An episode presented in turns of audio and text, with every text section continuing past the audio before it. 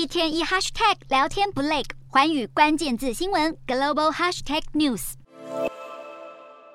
全球人口预估将在十一月十五号突破八十亿大关。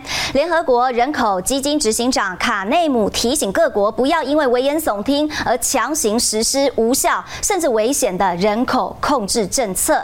好，世界人口过剩，却没有足够的资源维持每一个人的生活。对此，卡内姆表示，某些国家会以强迫绝育或家庭生育计划去管控人口增长速度。实际上，这是剥夺了女性的身体自主权。他主张人口政策不该在侵犯人权的情况之下进行。而面对人口问题，卡内姆认为各国应该要把关注焦点放在帮助女性、儿童以及最容易受到人口变化影响的社会边缘族群。